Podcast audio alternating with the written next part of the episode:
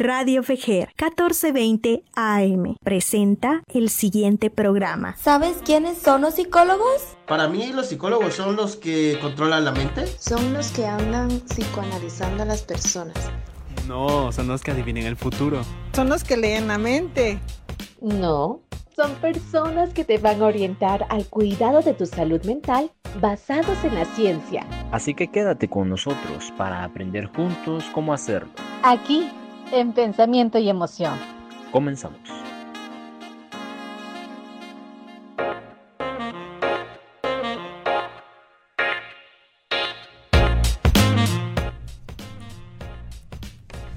Hola, hola, ¿qué tal? Les damos la cordial bienvenida una vez más al programa de Pensamiento y Emoción. Estamos muy contentas, realmente, eh, bueno, ya llevaba muchísimo tiempo de no estar con ustedes. ya nos volvemos a incorporar al equipo. Eh, ¿Qué tal, Ruth? ¿Cómo estás? Gracias, Esmeralda, la verdad, muy contenta de tenerte de nuevo acá con nosotros. y ya nos hacías falta. Sí, justamente se iba a decir, yo sé, yo sé que es imposible vivir sin mí. Sí, como te das cuenta. No, la verdad que alegra que te pueda estar contigo, pues lamentamos que hoy pues Cristian no va a estar con nosotros. Como que nos estamos turnando, ¿no? Así un día aquel, un día yo. Creo que el otro, la, otra vez fue No, pero qué alegre, la verdad, muy contenta de estar acá contigo.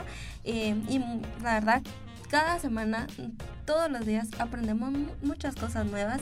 Y la verdad, aparte de todo eso, pues muy contenta también de poder estar en el programa y tenerte a ti el día de hoy. Creo que venimos con mucha energía, no sé tú. Pero el descanso este de Semana Santa a muchas personas nos sentó bastante bien. Creo que estamos muy eh, encajonados de estar viviendo en la ciudad, de estar en una rutina, algo tan monótono, de nos levantamos eh, a tal hora, vamos a la oficina, el mismo camino, eh, salimos otra vez a la casa y así sucesivamente, que tener justamente este receso, que siempre cae muy bien, nos ayuda como a despejar un poquito la mente también. Y justamente nos enseñan a aprender a estar con nosotros mismos, a aprender a salir un poquito de esta zona de confort laboral que siempre tenemos eh, y a decir, bueno, ya no tengo solo un descanso, tengo varios días. Algunas personas logramos descansar toda la semana, otros solo descansaron algunos días, pero eh, me topaba con algunos comentarios de tengo muchos días que hacer, eh, no sé qué hacer todos los días y estoy acostumbrada y se metían a veces a revisar cosas del trabajo y era como, hey, párale, ¿no? O sea, podrías aprender a descansar. Exacto, y es que esta semana también nos ayuda, como tú dices, a reflexionar eh, no solo de, nuestra propia eh, persona, ¿verdad? De todo lo que pues cada día hacemos y cotidianamente pues salir de esa zona de confort es bastante eh, beneficioso para nosotros porque eh, al final pues te tomas ese relax, ese descanso, eh, pues pasaste como tú dices, algunos pues descansaron varios días, otros, pero descansamos, creo que descansamos lo necesario y pues también a, descansar el cuerpo que también pues todos los días a levantarse temprano, a hacer la misma rutina y descansar pues el cuerpo también ayuda a también a que tus pensamientos pues vayan fluyendo más positivos. Justamente eso te iba a preguntar. ¿Lograste compartir con tu familia? ¿Lograste hacer un montón de cosas? ¿Te costó, eh, no sé, ver cómo organizarte estos días de descanso? Porque no solo fueron uno o dos días, sino fueron varios. La verdad que mi semana fue bastante, eh, con bastantes cosas, podríamos decirlo. Pero sí, la verdad que eh, me la pasé muy bien con la familia, descansé y estuvimos compartiendo bastantes cosas y pues también hay una situación en la familia que esperemos que pronto se resuelva y le mando saludos ahí a, mi cuñada, que espero que todo va, a, todo va a salir de lo mejor, ¿verdad? Que pues al final las situaciones no tenemos el control, pero a pesar de todo eso pues compartimos con la familia y pues descansamos también. Y estoy segura que con esas energías tan bonitas que le logras transmitir a la familia, eso te ayuda a motivarte también, ¿no? A estar, eh, a decir, de verdad, lo que estoy haciendo vale la pena, lo que estoy trabajando está costando, no está siendo nada fácil, pero lo voy logrando poco a poco. Y justamente de eso se trata nuestro programa hoy, de encontrar esta diferencia entre aludir y halagar. eh, estar elogiando ahí a las personas, entre buscar estos puntos específicos de si es bueno o no es bueno, desde qué edad empezamos nosotros a halagar a las personas o elogiar a las personas. Eh, y si lo que estamos haciendo, lo que les estamos transmitiendo a nuestros seres queridos, ya sean a los chicos, a los adolescentes o a los adultos, de verdad lo estamos haciendo bien. No sé, yo en algún momento me he cuestionado, no sé, seguramente tú también te has cuestionado, de si mandar estas, estos mensajitos de motivación realmente, eh, ahí sí que vamos a redondear un poquito, estamos motivando a la persona. Exacto, es que fíjate que tú mencionas algo importante. Con estos mensajes creo que la gente como, eh, bueno, mi familia por, por lo menos eh, se siente halagada, ¿verdad? Se siente bonito que de, a través de, de, estos programas pues también se manden esos saluditos.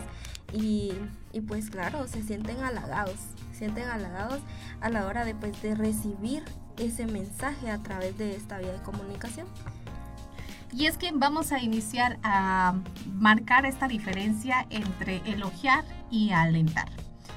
Y para tener más claro este concepto, elogiar justamente es buscar esta aprobación de un adulto, en el caso de los chicos, eh, y en el caso de los adultos, el buscar esta aprobación de esta figura de autoridad. ¿Por qué? Porque se quiere como centrar en los resultados, en motivar y, y ser complaciente yo voy a actuar de esta manera porque yo sé que así tú vas a estar feliz, yo voy a actuar de aquella manera o voy a hacer esto porque entonces así vas a estar contento. Mientras que alentar justamente es como entregar, entregar eh, el mérito a la persona y se centra muchísimo más en el esfuerzo, en lo que estás haciendo, de verdad, y favorecer justamente a la motivación intrínseca porque ahí justamente estamos trabajando más algo interior para la autosatisfacción y no para complacer a las otras personas.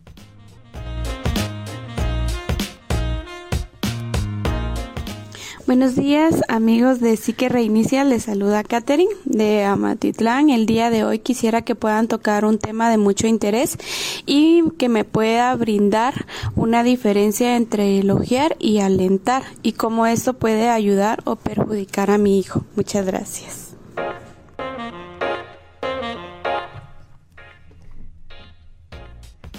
Muchas gracias por, mandarnos tu audio eh, y comentarnos de qué es elogiar y como tú mencionas aquí la, la, que nos comentaba aquí nuestro audio, gracias por escucharnos y pues muchas gracias por mandarnos también tus dudas porque muchas veces, y fíjate Esmeralda que todo inicia desde los niños, desde los pequeñitos, iniciamos cómo es elogiar, cómo es alentar al niño. Entonces desde ahí empezamos a halagar o alentar. Entonces acá pues para eso estamos en el programa, para poder diferenciar, para poder hacer la diferencia entre estos dos, como tú lo mencionabas anteriormente, Esmeralda, eh, dabas esas dos definiciones y mencionabas que era alentar y que era alogiar. Entonces, eh, pues acá vamos mencionando cómo pues nosotros podemos darle eso al niño, porque muy bien, a veces nosotros los adultos al niño le sí, eres muy hermoso, eres el mejor, eres la, la, princesa de todo el mundo. Entonces ahí empiezas a crear esas ideas de que pues ella va a ser la princesa de todo el mundo. ¿O qué piensas tú? Basados justamente en la disciplina positiva, porque cuando pensamos en este tipo de términos, automáticamente pensamos en los pequeños, en los chiquitos de la casa, ¿no? Cómo puedo yo motivarlos, cómo puedo yo aumentar su autoestima, cómo puedo yo crearles, eh, crearlos como seres independientes y seguros de lo que están haciendo. Y eh, cuando hablamos de elogiar y alentar, nos basamos más en, el, en la disciplina positiva porque esta justamente nos propone, esta técnica nos propone a reflexionar sobre cómo nos relacionamos con nosotros mismos y con nuestros hijos. Y justamente aquí es donde aprendemos a cambiar un poquito el foco, porque la disciplina positiva nos invita a diferenciar entre los elogios y el aliento. Y a la hora de motivar a los niños para que sigan haciendo las cosas muy bien. Entonces, durante el transcurso del programa vamos a ir descubriendo por qué es mejor alentarlos que elogiarlos. ¿Cuál es justamente esta diferencia? Y cómo lograr identificar nosotros ya como adultos, porque eh, logramos identificar cuando estamos en cada una de estas dos actitudes probablemente ya, obviamente las personas que nos están escuchando ahorita, pues ya son adultos y decir, eh, bueno, mis papás no me trataron de esta manera, ahorita no puedo retroceder el tiempo, pero puedo lograr identificar si, por ejemplo, a mi compañero de trabajo eh, eh, se activa muchísimo más, es más productivo, siempre y cuando lo quiere, quiere satisfacer el, halago del jefe, por ejemplo o me doy cuenta si mi hermano recoge los juguetes em, muchísimo más rápido que yo y aunque caigan así súper desordenados porque quiere la aprobación de mis papás. Porque si es así, entonces mis papás quedan súper encantados con eso. O también puede, funcionar con la, con, la, con la pareja, también al momento de educar y criar a un hijo el decir, bueno, mi pareja justamente lo motiva o lo condiciona demasiado, que si no hace ciertas tareas dentro del hogar, ciertos, em, ciertas obligaciones, entonces no tiene como un premio, algo ahí. Entonces ahí es cuando logramos identificarlos. Exacto, y es que con un niño es bastante interesante eh, y complejo porque como, como bien mencionamos nosotros en, en otros anteriores programas, no tenemos un manual de decir cómo criar o cómo educar a un niño. Un recetario. Un recetario, como que qué bueno fuera, ¿verdad?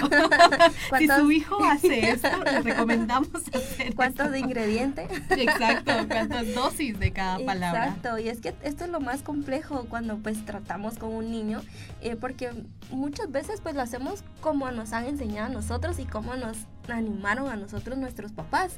Entonces muchas veces lo hacemos de esa manera, pero ahora pues que tenemos esta facilidad estos programas, pues acá aprendemos cómo es elogiar y alentar al niño.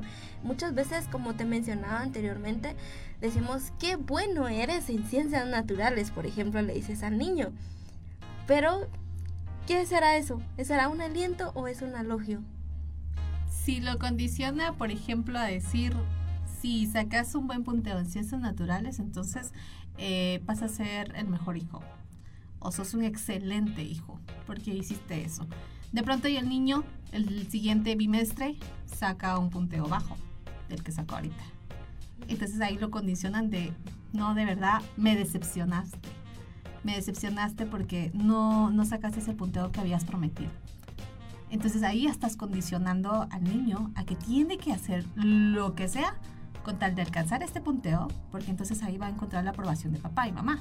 Exacto. ¿Y, cuando, ¿y qué diferencia? Ahorita te mencioné, bueno, decimos que bueno eras en ciencias, pero ¿qué pasaría si yo digo, eres excelente, en te fue muy bien, por ejemplo, te esforzaste a realizar este proyecto de ciencias naturales?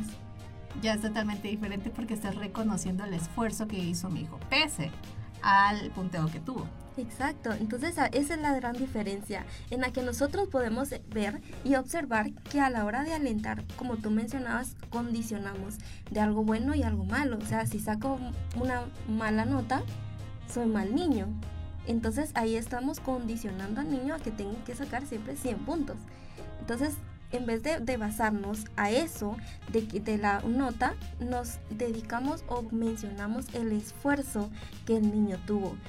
Tal vez sacó esta vez 100 puntos en ciencias naturales, pero después saca 90 o un 80, vuelve vuelve a elogiar o vuelve a alentar con esto donde dice, bueno, entonces tú te esfuerzas, o sea, específicamente le vas a dar al niño y reconoces el esfuerzo que tuvo y no la nota. Claro, y al final de cuentas no lo, no lo juzgas demasiado de, a la mirada, ¿por qué ahora sacaste menos punteo? A veces nos cuesta como, nos gusta mucho eso de, elogiar, porque pues así crecimos, ¿no? De buscar siempre la aprobación de los adultos. Pero el hecho de venir y sentarnos con nuestros hijos, con nuestros sobrinos, con nuestros hermanos y decir, mira, ¿qué pasó acá? O sea, evaluemos, busquemos qué fue lo que pasó, por qué sacaste un punteo menos que lo otro. No estoy desvalorizando lo que ya hiciste de pronto y, y estabas demasiado cansado, que no lograste concentrarte en el colegio de pronto y no tenías los materiales necesarios para poder entregar un trabajo que valía, eh, que tenía el mayor punteo de la zona. Y buscamos como justamente a valorar el, esfuerzo que, hizo, pero también a ver la manera de cómo reforzarlo para la próxima vez. Entonces ahí justamente estamos alentando que la próxima vez, para el próximo bimestre, vamos a tratar la manera de tener los materiales necesarios. Vamos a tratar la manera de que descanses lo mejor que puedas, que, también tomes tu tiempo para estar, para relajarte un poquito y divertirte. Eh, el ser niño también es muy importante. Entonces ahí justamente estás como evaluando y, y valorando el esfuerzo que está haciendo el niño, ¿no? Exacto, y es que acá, eh, pues en esto se, se, basa a no, a no reconocer, o sea, a ver eh, qué es lo que tu objetivo, porque muchas veces lo que tú quieres es una buena nota como adulto, pero el niño, el niño él está educándose, está en, este, en ese camino en el que busca esa, eh, esa, esa guía en la que tú le vas dando eh, y reconociendo específicamente el esfuerzo que está teniendo. Por ejemplo, que le digas, tú estás en una llamada y eh, viene el niño y no te interrumpe. En vez de decirle, qué excelente hijo eres por no interrumpir la llamada. No, sino que lo cambias y mencionas. Y muchas gracias por tu paciencia. Ahí reconoces el valor. exacto. De, Entonces, paciencia. exacto. Dice, muchas gracias por tu paciencia y por no interrumpir la llamada.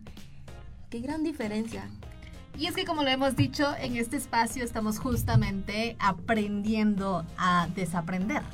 Eh, a veces empezamos a, a criar no, o tenemos ciertas responsabilidades dentro de casa y empezamos a criar a nuestros sobrinos, a nuestros hermanos, a nuestros hijos, pero empezamos a hacerlo con lo que nos enseñaron a nosotros y desaprender algunas cosas y decimos, ah, como que esto no está cuadrando muy bien.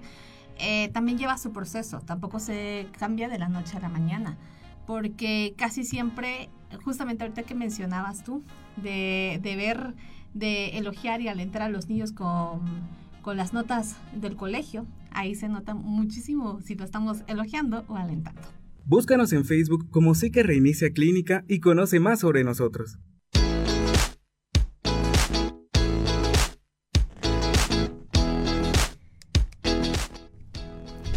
Seguimos eh, justamente viendo la diferencia entre el elogio y el alentar. Ya hemos mencionado que el elogio es justamente buscar la aprobación de un adulto, de una figura de autoridad, que se centra justamente en los resultados y que motiva a ser complaciente. Mientras que alentar a, los, a nuestros amigos, a nuestros chicos, es justamente es entregar ese mérito y centrarse en el esfuerzo y que está haciendo la persona y favorecerla con una motivación intrínseca. Así es, y es que para, para seguir o continuar, gracias por hacernos esta diferencia, vamos a, a, explicar qué es la motivación intrínseca y la motivación extrínseca. Muchas veces la motivación podemos nosotros encontrarla, por ejemplo, en los papás, en los hijos, en, en una persona o en un objeto, o en algo que te motive, pero la motivación extrínseca siempre va a venir de otra persona. Por ejemplo, Esmeralda, yo te diga, Esmeralda, tú eres buenísima para hablar en público. Entonces, ¿qué te hace sentir eso? Ay, eso alimenta mucho mi ego. y me siento así grande. Exacto. Entonces, esa es la motivación extrínseca que yo te la voy a dar de fuera, o sea, no viene de, de, mí propiamente, sino que viene de otra persona. Entonces ahí es donde yo doy el aliento, ¿sí? Al el, el, la parte donde te elogio con una habilidad que tú tienes. Si esa habilidad tú la tienes, entonces yo te motivo y esa, esa motivación es motivación extrínseca, porque viene de afuera. Pero ¿qué es la motivación intrínseca? Por ejemplo, tú sabes que eres muy buena hablando en público. ¿Cómo te motivas así? ¿Cómo te motivas internamente? O sea, tú misma, ¿cómo te motivas? Ahorita me estoy cuestionando eso. ¿Será que soy buena hablando en público? no. Eh, bueno, ahí sería como el creérmela, el que yo soy capaz de hacerlo, el buscar alternativas para, por, ejemplo, gestionar mi, mi, ansiedad cuando ya estoy enfrente del público y el decir, sí, sí puedo hacerlo, soy capaz de hacerlo, eh, puedo dominar esta habilidad que obviamente ahorita tal vez no me vaya a funcionar, pero si sigo practicando, lo, lo puedo lograr. El confiar. Exacto, ahí tú tienes una confianza, una seguridad propia. ¿Sí? Entonces, esa, son, esa es la diferencia entre la motivación intrínseca y la motivación extrínseca. Que yo te, en la extrínseca, vuelvo a repetir, es parte de afuera, de otra persona hacia ti. ¿Sí? O por ejemplo, en el caso de los adultos, que el jefe te dé una motivación extrínseca. Esmeralda, tú eres muy buena en la contabilidad. Sí, así. Entonces te estás motivando a ti a continuar, a, seguir y, a, y tú te motivas porque te está dando una motivación externa. Y la intrínseca porque yo soy segura de que sí lo puedo hacer. Aquí podríamos eh, agregar esto que tiene que ver mucho la autoestima. Exacto, así es. Porque, por ejemplo, yo me imagino ahorita eh, un niño, no sé, siempre me voy siempre con los niños. Imagino un niño que de verdad estamos construyendo la autoestima. Recordemos que a partir de la primera infancia estamos construyendo justamente la autoestima. ¿Y cuánto es la, primera infancia? Es de 0 a 7 años, donde el niño está aprendiendo a hacer de todo, a caminar, a hablar, a, a relacionarse con las personas, a seguir instrucciones, o sea, es un mundo lleno de aprendizajes. Si yo estoy elogiando bastante a mi niño, porque también, cuando mucho, cuando poco dirían por ahí, em, también puedo como hacerlo dependiente de lo que yo le, puedo estar elogiando. Decir, yo recuerdo que, que, por ejemplo, cuando un niño empezaba a caminar y lo hacía la primera vez y todo el mundo, ¡Ey, bravo! Lo hiciste muy bien. Entonces el niño volteaba y, y se reía, ¿no? Volvía a intentarlo otra vez y todos como eran los primeros pasos y todos todavía ahí eh, en círculos viendo y muy bien, lo lograste, vamos a intentarlo otra vez. Y así era como la tercera vez. Ya para la cuarta vez, ya los adultos empezamos a conversar entre nosotros y el decir, no, sí, no, si es que ya lo logra hacer, vieras, y nos distraemos. Y de pronto el niño voltea a ver y justamente está buscando la aprobación. Ya nadie lo aplaudió, ya nadie le dijo, ok, lo puedes lograr. Ya de pronto hay, dos, hay dos cuestiones que puede pasar acá. O el niño se levanta y lo sigue practicando y sigue avanzando y, es como, bueno, los adultos están hablando, ¿no? Y sigo practicando y no pasa nada, está bien. Hemos creado ahí, vamos creando justamente la autoestima del niño. O pasa la otra opción, de que el niño se quede ahí tirado y no quiera levantarse hasta que un adulto venga y le diga, hey, te puedes levantar, mi amor, muy bien, hazlo otra vez.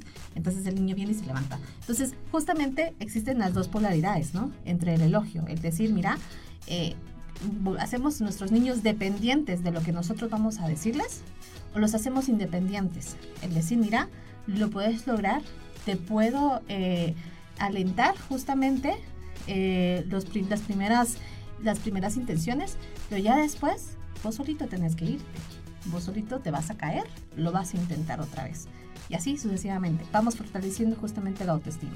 Ya crece el niño, yo me imagino ya creció el niño, tiene 7, 8, 9 años.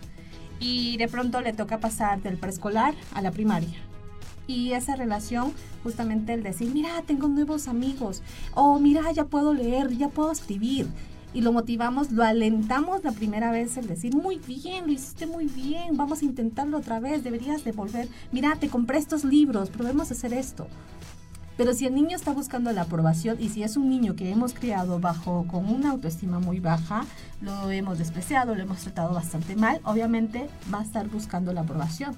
Y todo el tiempo va a estar el niño leyendo, aprendiendo, descubriendo pero siempre con un ojo enfrente y el otro a un lado, viendo si el adulto está probando justamente. Exacto, y es que ahí tú mencionas algo muy importante. Cuando lo hacemos, como siempre lo hemos dicho, todo es un equilibrio y todo es un proceso. No de la noche a la mañana nosotros vamos a aprender y ya, bueno, mañana lo voy a hacer bien con mi hijo o mañana lo voy a hacer yo bien con, con otro adulto. No, sino que es un proceso en el que tú tienes que, vamos aprendiendo en el proceso y así vamos también no solo entendiendo prácticamente en, nosotros mismos, sino que en las demás personas. Y en esto que tú mencionabas hay dos, dos opuestos, ¿verdad? Una pues en el que alentar es bueno, donde tú pues alientas al niño a seguir y continuar y le das herramientas de seguridad, donde el niño tiene esa seguridad, bueno, obviamente el niño siempre va a buscar una aprobación. ¿Por qué? Porque el, adulto guía al niño en el camino. Entonces, el niño se va a buscar. Las personas buscamos la aprobación. Exacto, siempre, ¿no? exacto. Es niño, adulto, adolescente. Además, en adolescentes, que es una etapa bastante fuerte, que ellos pues buscan aprobación del saber si está bien o no. Entonces ahí es donde entramos como adultos. Bueno, pues entonces ahí elogiamos como por ejemplo decimos, bueno, esta vez tú lo hiciste así, bueno, aprendamos de lo que hiciste mal o aprendamos o, cuestionar al niño o al adolescente, ¿cómo crees tú que podría haber sido? Buscar esa solución donde el niño también busca, entre su, en la capacidad de análisis que tiene, pues busca esa solución. Entonces ahí tú le has dado esa seguridad desde pequeño a poder afrontar y también educar y guiar en el camino, porque si tú estás alentando siempre y siempre, siempre estás alentando, eh, muy bien, excelente, o muy bien, excelente, entonces condicionas al niño a que siempre va, va a necesitar y se va a hacer dependiente de ese muy bien, de ese excelente, o eres la más bonita o el más bonito del mundo. Siempre va a querer escuchar eso. La búsqueda de la aprobación. Exacto. Y es que es comprensible que a veces llegue a ser muy difícil el lograr imaginar o lograr detectar justamente si si estoy, si elogiar realmente, realmente tiene consecuencias negativas, porque decimos, es que le estoy diciendo cosas muy bonitas a mis hijos, le estoy diciendo cosas bonitas a mi pareja, le estoy diciendo cosas bonitas a mis papás. O sea, no puede ser que algo tan bonito tenga sus consecuencias negativas también. Pero como ya lo, había dicho, o sea, cuando mucho, cuando poco, también, o sea, el, dar demasiado, eh, el pensar que estoy elogiando demasiado, también puede tener una consecuencia muy negativa. Exacto, y es que aquí como te menciono, pues es buscar ese equilibrio. Claramente que si tú pues no, no encuentras ese equilibrio, pues buscar ayuda profesional, ¿verdad? Del psicólogo para poder brindar esa, esa información o esa educación para poder brindarle al niño. Si bien pues como te digo, nunca los papás pues no tenemos un manual de decir esto tienes que hacer o esto si no. Si usted hace esto tres veces al día le va a funcionar. Exacto. Entonces, eh, pues es un proceso, ¿verdad? No es que decir ya yo ya aprendí. No, es, estamos en esa búsqueda y por eso nosotros lo mencionamos siempre. Cada vez que estamos en el programa aprendemos, aprendemos cosas nuevas, aprendemos cómo es desaprender lo que hemos venido aprendiendo desde todo este tiempo, ¿verdad? Y justamente la disciplina positiva, como lo hemos mencionado, eh, habla sobre cuatro principales consecuencias de los elogios. Los elogios también tienen una consecuencia, tienen consecuencias negativas.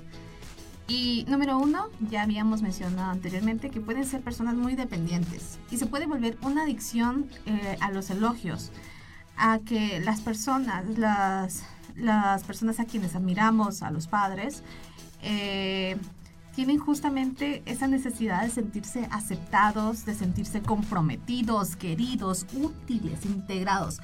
Y tú mencionabas la etapa de la adolescencia. En la etapa de la adolescencia justamente estoy en esta etapa en donde yo busco la aprobación.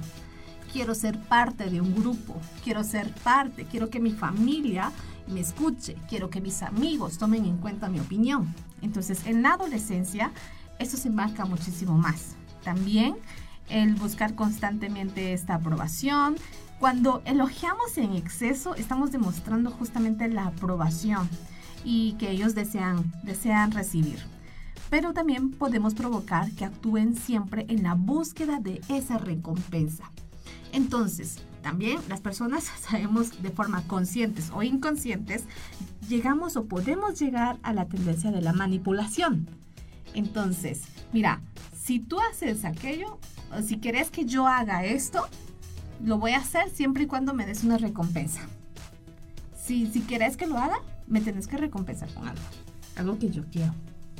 Entonces ahí ya entramos a, otro tema también de la manipulación, pero también el, justamente en ver estas consecuencias, estos actos, eh, mm, necesitan justamente estar convencidos ellos de que simplemente los niños justamente actúan para recibir elogios, eh, para condicionar justamente sus ideas, su comportamiento y se aleja mm, mucho la perspectiva para adoptar uno de, de, la autocomplacencia también.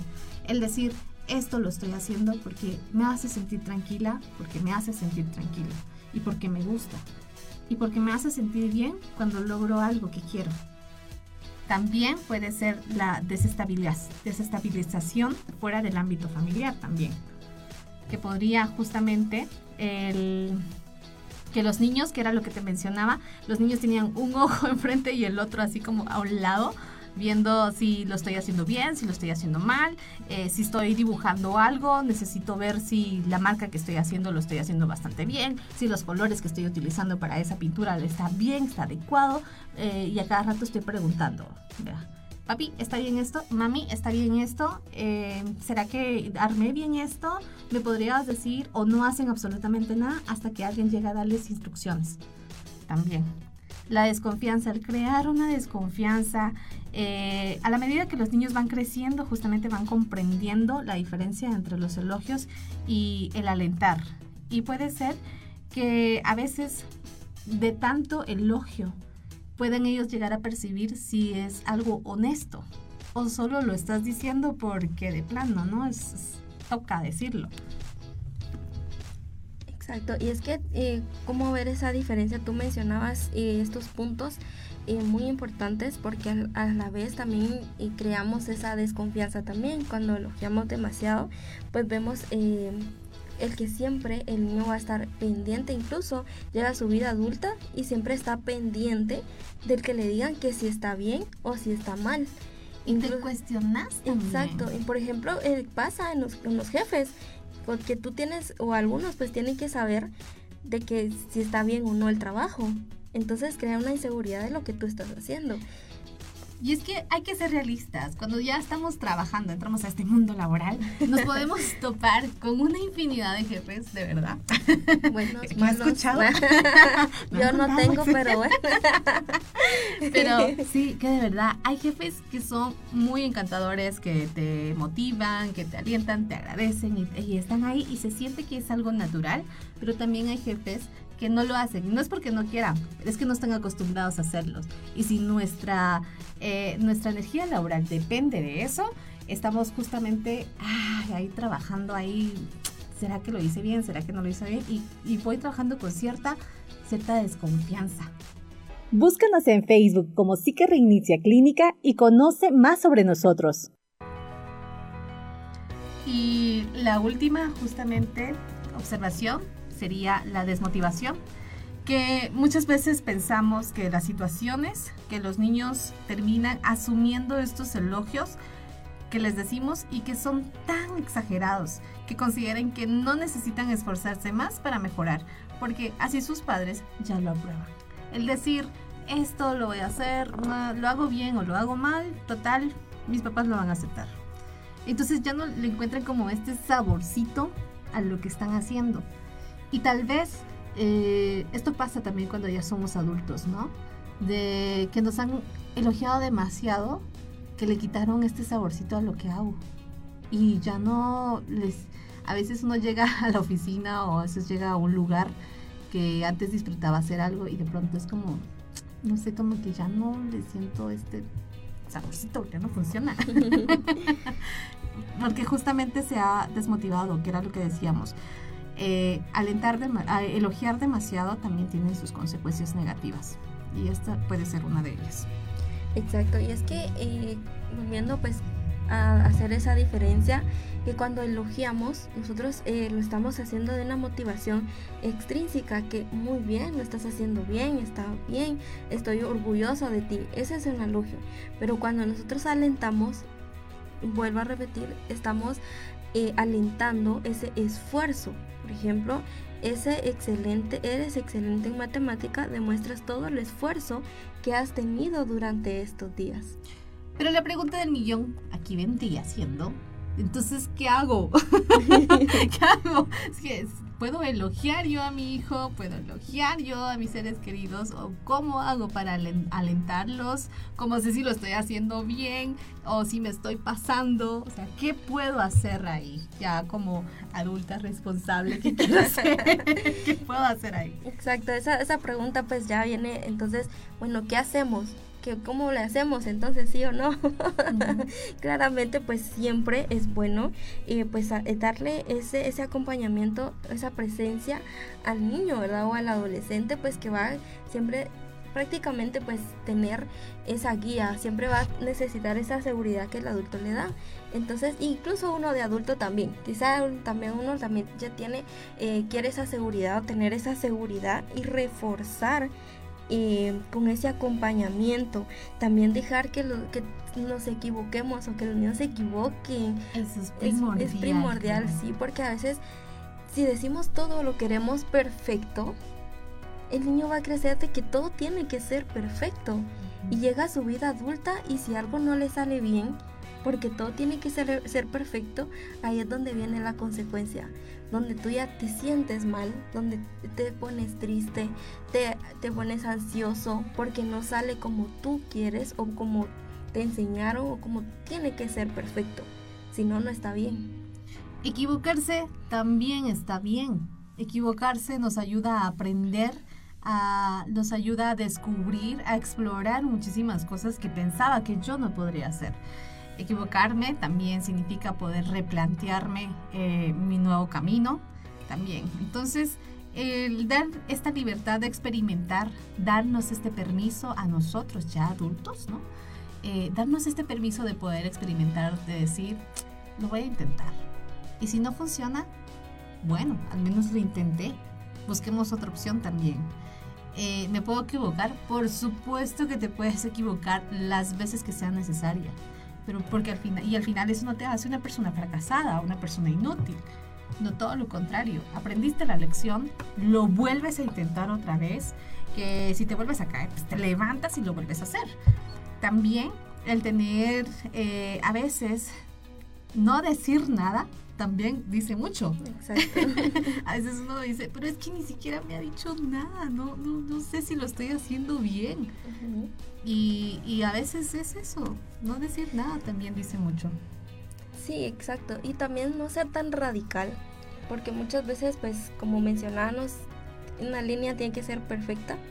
Entonces, también como mencionábamos anteriormente, equivocarnos, pues nos ayuda a aprender, no ser tan radical, tan como así se así es así se dijo y así lo tengo que hacer diría se tenía que decir y, se, dijo. no creo que eh, combinar estas dos es bastante eh, bueno para, para el niño o adolescente donde tú puedes alientar perdón alentar y alojar de, de, ambas maneras verdad por ejemplo eh, al, al comer por ejemplo cosas sanas ayudarte a mencionar y decir, bueno, es bueno comer eh, verduras, por ejemplo, porque eso te va a ayudar a crecer, a tener vitaminas. Entonces, esto pues es, estoy alentando de esa manera. Entonces, ahí entonces podemos combinar entre ambos siempre teniendo un equilibrio, ¿verdad? No tanto de, como tú decías, ni mucho ni, poco, Ni muy, muy, ni tan, tan.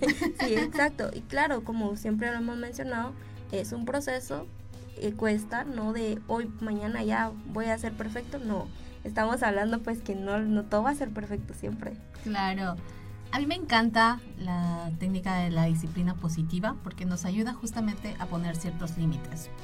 A veces pensamos con que elogiar a nuestros niños porque recogieron la, la, ropa sucia, porque terminaron la tarea justamente a tiempo, porque hicieron un montón de cosas, puede ser que la primera vez te funcione. La segunda, ahí va. La tercera ya no te va a funcionar. ¿Por qué? Porque entonces el niño ya se sabe. de que, ah, bueno, mi mamá viene ahora y me dice justamente eso. La disciplina positiva justamente te enseña a poner ciertos límites, a enseñar a poner reglas dentro de casa en conjunto, a decir, mira, si haces esto, vas a tener una recompensa. Por supuesto que sí, pero va a ser una en tantas. Mientras que tú las, las vas haciendo poco a poco. Hasta que el niño al final se termina acostumbrando porque ya lo aprendió bastante bien y decir, bueno, ahora de pronto te das cuenta que él solito, sin necesidad de decirle que tiene que dejar la ropa sucia en su lugar, dejó la ropa sucia en su lugar. Que recogió los cuadernos una noche cuando terminó de hacer las tareas, lo hizo sin la necesidad de que tú vinieras y le gritaras, le dijeras a cada rato, recoge tus cuadernos, recoge tus juguetes. Ya lo hizo por sí solo. ¿Por qué? Porque se acostumbró a hacerlo, crearon las reglas en conjunto y lo lograron hacer. Ahí es cuando ya puedes entrar. Elogiaste una vez, perfecto. El niño lo logró hacer, lo sigue haciendo y más adelante ya lo puedes alentar y el decir, wow, de verdad que pilas, lograste hacer, recoger las cosas sin que yo te dijera absolutamente nada. O simplemente el, los gestos. Ah, es que los gestos dicen muchísimo. claro, y esto sí nos comunicamos también. Exacto, el sonreír, darle una sonrisa al niño porque logró hacer una tarea. El decir, de verdad lo hiciste muy bien. El abrazar, el darle un beso sin decir absolutamente nada. Eso también comunica bastante. Entonces, aprendemos a alentar, no solo no se trata de decir tantas palabras, sino también qué es lo que yo estoy expresando con mi cuerpo. Exacto, y, tú mencionabas algo de los límites también que es importante y como tú dijiste, está bien alojar una vez, ¿sí? Y así sucesivamente. Y no, como tú mencionabas al principio, no, esto no va a ser todos los días alojar al niño, porque si no, pues entonces ya excedemos, ¿verdad? Ese, esa, esa parte donde tú pues vas a y el niño siempre va a necesitar ese alogio. Claro, pero bueno, justamente aquí hemos dado estos tips. También es un proceso que realmente no se va a hacer de la noche a la mañana. Si tengo un niño en casa que tiene, no sé, tiene 9, 10 años o si ya es un adolescente, eh, hemos recalcado bastante que cambiar esos patrones de comportamiento no son fáciles. No puedo decir yo que mi niño, que mi adolescente de 15 años, quiero que cambie su, su comportamiento. No lo puedo hacer en una semana, en unos días. Son 15 años que él ha aprendido a hacer algo y que para él eso ha sido natural. Lo mismo sucede. Si lo podemos aplicar desde el nacimiento de la primera infancia que hemos dicho que es de 0 a 6 años, perfecto. Y si no, no significa que, que, ay, ya está grande, no lo puedo aplicar. Claro que sí, pero tenemos que tener paciencia. Tenemos que tener nosotros como educadores también ir reconociendo qué es lo que estamos haciendo. Si nosotros también estamos buscando la aprobación de alguien, si nosotros estamos buscando este, el, el, el que nos acepten en un grupo determinado, el que alguien me acepte, de verdad, el cuestionarnos es muy importante, porque eso del hecho de ser nosotros los educadores no significa que tenemos que hacer todo perfecto, no significa que nosotros somos seres perfectos, sino que también tenemos la oportunidad y la capacidad de poder cuestionarnos si lo estamos haciendo bastante bien o bastante mal. Exacto, y es que así, aquí es donde, como tú mencionas, cuestionarnos, pues también es no solo cuestionarnos eh, si estamos eh, en un buen camino o estamos guiando bien como educadores, perdón, pero ahí es donde, bueno, te cuestionas, pero ahora qué hago con esto? O sea, te cuestiono si lo hago, no, hago bien o no. Entonces acá pues, como te digo, eh, tenemos estos programas que pues son totalmente gratuitos y puedes también pedir ayuda de un profesional. Es importante también eh, mencionar y decir, bueno, no sé, mejor voy a desaprender para poder aprender todo lo que nos han enseñado, porque claramente todos los días aprendemos algo nuevo. Claro, y pedir ayuda creo que, que no es nada malo también. ¿Por qué? Porque queremos ir mejorando poco a poco. Aparte de eso, ya lo mencionamos anteriormente, equivocarnos no nos hace malas personas, no nos hacen unos fracasados. Equivocarnos nos ayuda a ver justamente esos detalles que debemos mejorar porque queremos cambiar eh, nuestro comportamiento para que las siguientes generaciones que nos vienen siguiendo también cambien. Y así podemos ir cambiando poco a poco los patrones de comportamiento de nuestra familia. Pero es paso a pasito. Así que no hay que angustiarse. Claro, y es que es tener paciencia, ¿verdad? No, no es de ya todo va a salir bien o todo va a ser perfecto, ¿no? Como mencionábamos, pues todo es paso a paso, un proceso que día a día pues vamos obteniendo eh, con libros, con, con estos espacios, y, así, ¿verdad? Sucesivamente, pues vamos aprendiendo cada día más a, cómo pues poner límites, a cómo elogiar, a cómo también alentar al, al adolescente o al niño. También les invitamos a visitar nuestra página de Facebook. aparecemos como Psique Reinicia Clínica en Facebook e Instagram también. Ahí pueden consultarnos sin ningún problema en que les podemos ayudar. También pueden escribirnos a nuestro WhatsApp, ¿no? Así es. Eh, claro que sí, nos pueden mandar también sus audios eh, para poder, si tienen alguna duda o quieren que nosotros hablemos de también de algún tema, nos pueden mandar sus audios al número 4276-9163. Y bueno, ya vamos llegando al final. Siempre nos encanta cerrar con, con estos detalles, justamente con estos tips para que ir mejorando justamente la crianza dentro de nuestros hogares. Eh, Así que agradecemos bastante el que nos hayan acompañado en esta programación. Y bueno, esto también está en podcast. También pueden ahí escucharnos ahí repetir. esto no me quedó claro, lo podemos escuchar. Pueden ver o escucharlo ahí cuantas veces quieran. Eh, también pues me gustaría mandar un saludo a Verónica Nolasco que nos manda un saludito que le gusta mucho nuestro programa. Gracias Verónica. y a toda la familia pues también mandarle un saludo a mis hermanos, ahí sigue a todos. y ahí están pendientes de siempre de, de escucharnos y pues que están al pendiente de todo lo que decimos. sí. Bueno, entonces nos empezamos a despedir. Esperamos de todo corazón que hayan logrado aprender muchísimo, como nosotros también aprendemos de ustedes. Fue un gustazo estar con ustedes. Soy Esmeralda Mejía. Ruth Velázquez. Nos escuchamos la próxima. Chao, chao. Adiós. Gracias por escuchar Pensamiento y Emoción. Te invitamos a visitar nuestras páginas de Facebook e Instagram como Psique Reinicia Clínica. O mandarnos tus dudas y saludos a nuestro WhatsApp 4276 9163. Hasta la próxima. Este programa llegó a usted por medio de Radio Fejer 1420 AM, comunicando buen vivir.